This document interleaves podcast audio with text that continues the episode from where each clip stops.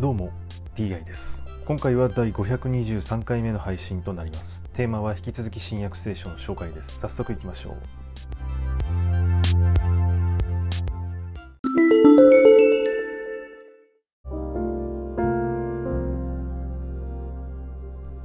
新約聖書第522回。今回はパウロアンティオキアに戻るというお話です。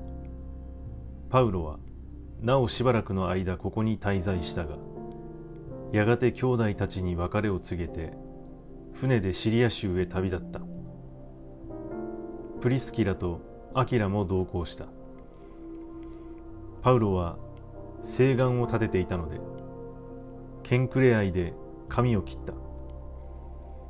一行がエフェソに到着した時パウロは二人をそこに残して自分だけ街道に入りユダヤ人と論じ合った。人々はもうしばらく滞在するように願ったがパウロはそれを断り神の御心ならばまた戻ってきますと言って別れを告げエフェソから船でした。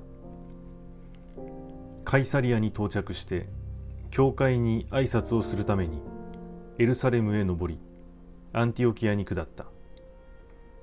パウロはしばらくここで過ごした後また旅に出てガラテアやフリギアの地方を次々に巡回しすべての弟子たちを力づけた。